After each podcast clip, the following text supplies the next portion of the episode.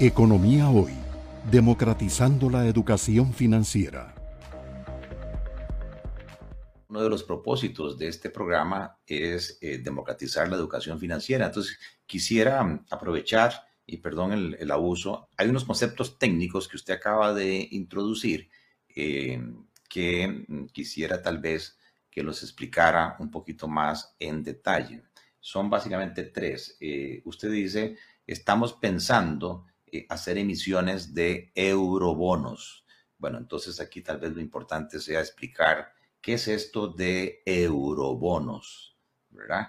Eh, para que se entienda este, el concepto como tal. Puede ser que muchos de los seguidores lo manejen, pero em, la mayoría de los más de 70 mil seguidores pues no han tenido formación financiera bancaria y siguen este programa con ese interés. Luego usted mencionó que eh, para nuestra fortuna, efectivamente, en el año 2021 le ha ido muy bien al gobierno en cuanto a las captaciones de recursos en el mercado interno, algo también de recursos externos. Y aunque usted no lo mencionó, em, recientemente, en estos días, Hacienda, cosa que es atípica, anunció una subasta de títulos, de bonos, pero a la inversa. Entonces, a mí me gustaría que también, por favor, le explicara a los seguidores de qué se trata esta subasta a la inversa y este, del porqué de ese exceso eh, de liquidez. Y finalmente, eh, usted mencionó que con independencia de el partido político que gane el primer domingo de febrero, por más lindo que sea, por más ambicioso que sea, eh, su programa de gobierno, eh, usted tiene la razón que si hay eh, una situación crítica de déficit financiero más amortizaciones, de ahí el rancho se está quemando. Entonces, no pasa de ser un saludo a la bandera, un programa de gobierno que yo no puedo ejecutar porque todo el gobierno estaba preocupado en ver cómo cumple la regla fiscal, cómo se recorta el gasto, de dónde traigo ingresos, Entonces, eh, tal vez explicar esto de las necesidades financieras, eh, por qué eso es un limitante, por qué es una presión eh, y qué implicaciones tienen esas necesidades financieras que decíamos fluctúan entre el 10, 11%, 13% del PIB desde el punto de vista del ciudadano de a pie. ¿Por qué a una familia? ¿Por qué a una MIPYME? ¿Por qué a una empresa grande? Eh, le interesa que estas necesidades financieras se vayan reduciendo y que esa ruta de consolidación fiscal que usted nos mencionó se cumpla. Empecemos por eh, la tercera. Eh, nosotros, como gobierno, como, como país, tenemos dos posibilidades para financiarnos vía deuda. Una financiarnos fuera del país, la otra financiarnos directamente en forma interna en el país.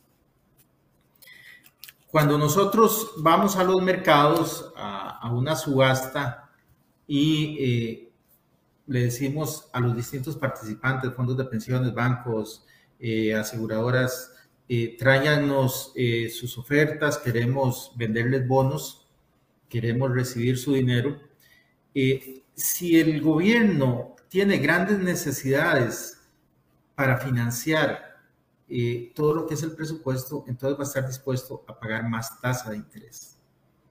Si por el contrario el gobierno, como es la situación actual, no tiene esas necesidades de financiamiento, entonces lo que va a hacer es que les va a decir, bueno, me llegaron 200 eh, mil millones de colones en ofertas, pero yo no necesito tomar los 200 mil millones. Voy a tomar 70 mil. ¿Por qué? Porque estos 70 mil son los que tienen la tasa más baja.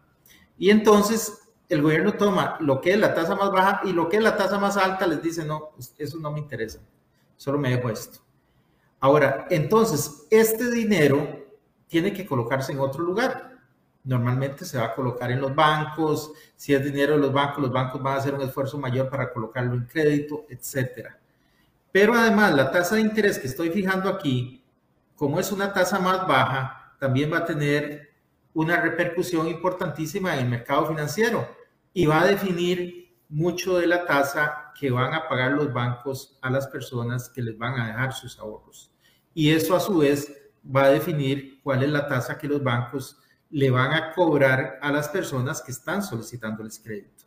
Entonces, lo que hacemos en el Ministerio de Hacienda al final tiene mucho que ver con la cuota que la persona de a pie está pagando por su carro, por su casa, por los distintos créditos que tiene, eh, porque la información que se genera desde el Ministerio de Hacienda, la información financiera, se transmite a la tasa de interés de tanto la pasiva como la activa del sector financiero y entonces eh, al final tiene un efecto sobre los ahorros que las personas colocan en sus bancos o sobre los créditos que les solicitan a los bancos.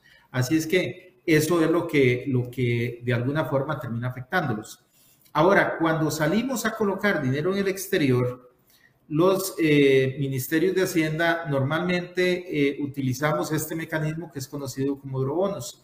¿Qué son los eurobonos? Los eurobonos es cuando colocamos un bono, cuando salimos a pedir crédito al exterior, pero lo hacemos primero bajo una ley que no es la ley de Costa Rica. Entonces, puede ser, eh, se utilizan leyes de otros países, puede ser bajo la ley de Estados Unidos o la ley de Luxemburgo, que también se utiliza mucho. Entonces, es una ley que no es la ley de Costa Rica y en una moneda que no es la moneda de Costa Rica, normalmente nosotros lo hacemos en dólares y se hace en un país distinto de Costa Rica. Entonces, eh, al final son emisiones que eh, se realizan en beneficio de nuestro país en una jurisdicción distinta, en una moneda distinta, bajo una legislación diferente. Eh, eso es lo que se conoce como eurobonos en los mercados internacionales.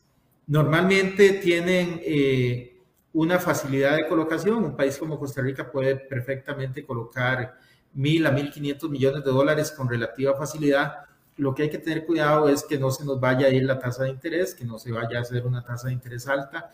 Los mercados internacionales normalmente se guían mucho por lo que son propiamente las calificadoras de riesgo internacional. Eh, así es que eh, nosotros hemos insistido en que previo a salir a hacer una colocación de esas, eh, tenemos que contar ojalá con una mejor nota por parte de estas calificadoras de riesgo eh, porque eh, eh, si no, eso nos puede terminar afectando en esa colocación a nivel internacional. Y luego preguntaba don Gerardo por, por una subasta inversa. La subasta inversa, imaginémonos la situación que tenemos. Nosotros tenemos en este momento un dinero para pagar unas emisiones que se nos vencen en diciembre. El dinero ya lo tenemos, ahí está en una cuenta en el Banco Central.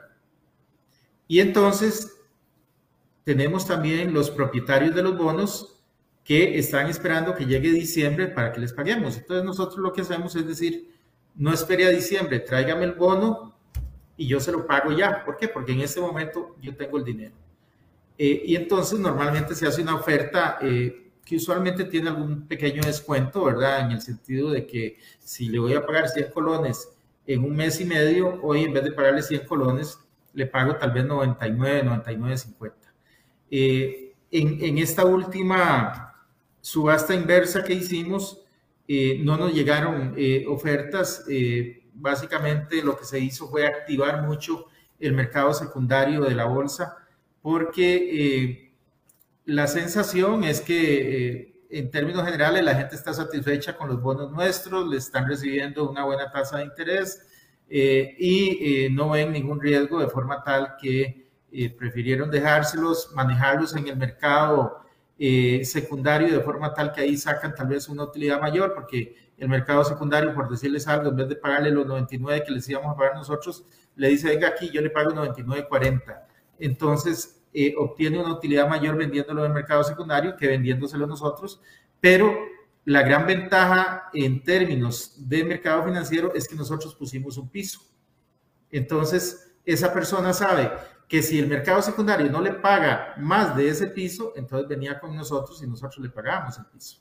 Entonces, es parte eh, de las cosas que se generan en los mercados de valores y en este caso, pues, eh, de alguna forma, no era el objetivo inicial, era realmente generar una recompra de esos valores, pero al parecer sí fue interesante la ayuda que dimos a que el mercado secundario se activara un poquito en esos días.